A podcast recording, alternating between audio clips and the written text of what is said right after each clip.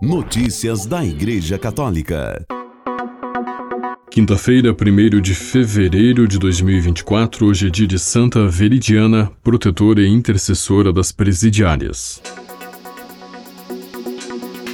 Na catequese desta quarta-feira, o Papa disse que a ira é um pecado desenfreado, destrói as relações humanas. Reportagem de Mariângela Jaguraba, do Vatican News. O Papa Francisco deu continuidade ao ciclo de catequeses sobre vícios e virtudes na audiência geral desta quarta-feira, 31 de janeiro. A ira foi o tema deste encontro semanal do Pontífice com os fiéis. Segundo o Papa, a ira é um vício particularmente obscuro e talvez o mais simples de identificar do ponto de vista físico. Segundo ele, a pessoa dominada pela ira tem dificuldade em esconder esse ímpeto.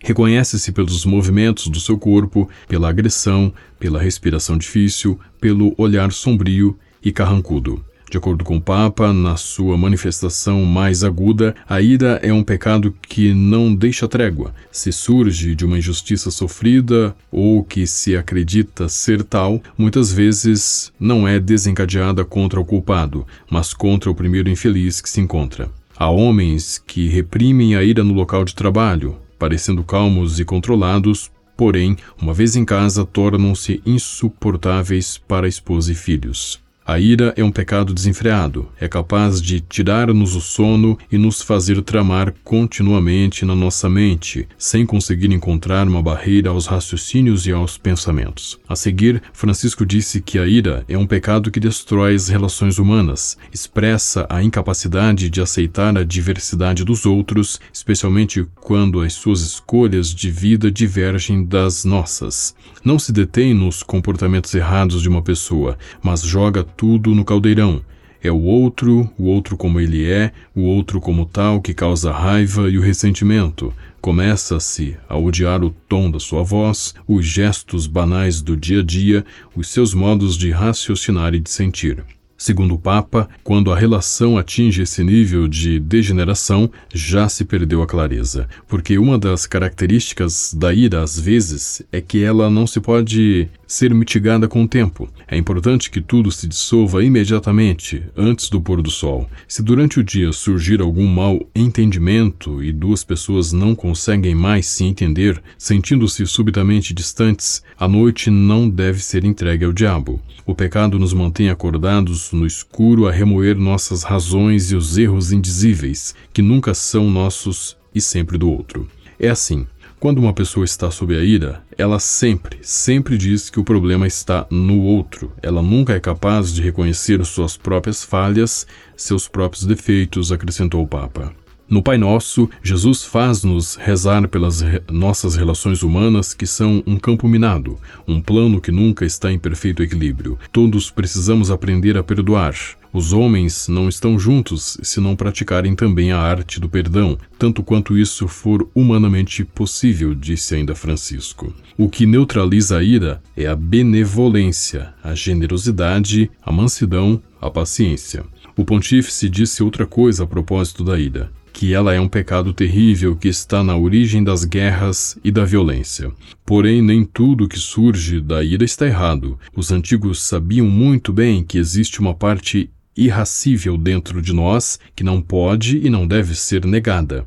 As paixões são, até certo ponto, inconscientes. Acontecem, são experiências da vida. Não somos responsáveis pelo surgimento da ira, mas sempre pelo seu desenvolvimento.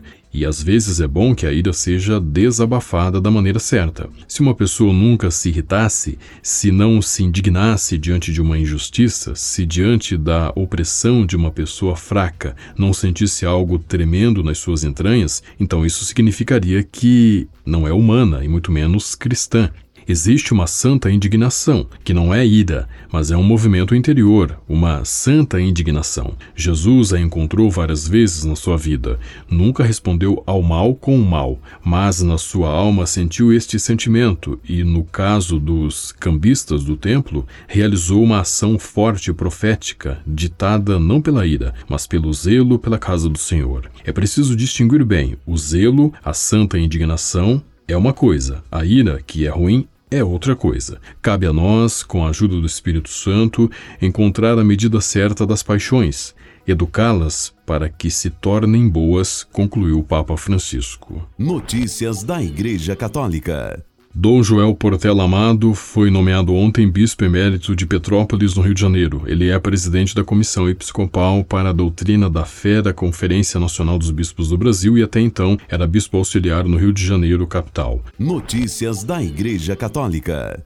A Conferência Episcopal Peruana, reunida na semana passada em sua centésima vigésima sexta Assembleia Plenária, manifestou por unanimidade sua adesão filial e obediência ao Papa Francisco e a sua missão como líder da Igreja Católica. Os bispos do Peru, sem exceção, compartilham unanimemente a expressão de comunhão com seu ministério petrino, com Pedro e sob Pedro, sempre, disse a Conferência Episcopal Peruana em uma carta divulgada na sexta-feira, 26 de janeiro. Notícias da Igreja Católica. O padre Robert Hoffner, da Diocese de Orlando, nos Estados Unidos, e sua irmã Sally estão entre os quatro mortos durante um tiroteio na tarde de domingo 28 de janeiro em Palm Bay, na Flórida, informou a Diocese. O padre Hoffner, que no ano passado celebrou 50 anos de sacerdócio, e sua irmã foram mortos supostamente por um homem de 24 anos chamado Brandon Capas. O suposto agressor também teria matado seu próprio avô, William Capas, e outro outra pessoa cujo nome não foi divulgado. O assassino do padre e de sua irmã aconteceu em um local diferente do avô de Capas e da pessoa não identificada. O motivo ainda não está claro. A polícia atirou e matou o, suposto atirador depois que ele disparou contra policiais e feriu dois deles, segundo o chefe de polícia de Palm Bay, Mariano Audelo. Ele disse em uma coletiva de imprensa que os policiais feridos vão sobreviver. Notícias da Igreja Católica. O primeiro grupo de crianças feridas e doentes em decorrência dos bombardeios em Gaza chegou a Roma para serem tratadas em diferentes hospitais pediátricos da Itália, incluindo o Hospital Bambino Iesu, conhecido como o Hospital do Papa. Na tarde de segunda-feira, 29 de janeiro, um avião transportando 11 crianças feridas da guerra entre os terroristas do Hamas, que controlam Gaza desde 2007, e Israel deixou a fronteira egípcia em direção ao aeroporto militar militar de Ciampino, em Roma. Graças à iniciativa liderada pelo vigário da Custódia da Terra Santa, padre Ibrahim Faltas, espera-se que um total de 100 crianças sejam distribuídas entre vários centros, como o Hospital Bambino Iesu, em Roma, o Hospital Gaslini, em Genoa, o Hospital Risoli, em Bolonha e o Hospital Medier, em Florença. Notícias da Igreja Católica. O bispo de Orihuela Alicante, Dom José Inácio Munidia, assistiu no último fim de semana uma missa tradicional e autorizou que fosse celebrada uma vez por mês na Basílica de Santa Maria e ofereceu as chaves do seu valor como farol para iluminar o rito. Durante a homilia, o bispo expôs sua interpretação sobre os benefícios que Bento XVI queria garantir à Igreja ao promulgar o moto próprio Sumorum Pontificum sobre as condições para a celebração da Eucaristia, segundo o rito anterior ao Concílio Vaticano II. Na sua opinião, o Papa alemão pretendia enfatizar a continuidade em contraposição a uma chave da descontinuidade com a qual o Concílio Vaticano II havia sido, havia sido recebido em muitos ambientes dentro e fora da Igreja Católica. Dom Munidia também assinala que Bento XVI quis sublinhar a dimensão sacrificial da Santa Missa, não porque não estava presente no Novo Zordo, mas porque, em sua implementação, com frequência parecia que a Eucaristia tinha uma dimensão de convívio ao redor do altar daqueles que se reúnem ali, esquecendo a dimensão chave central, que é a da oferta do sacrifício de Cristo ao Pai pela salvação do mundo, destacou Dom Munidia.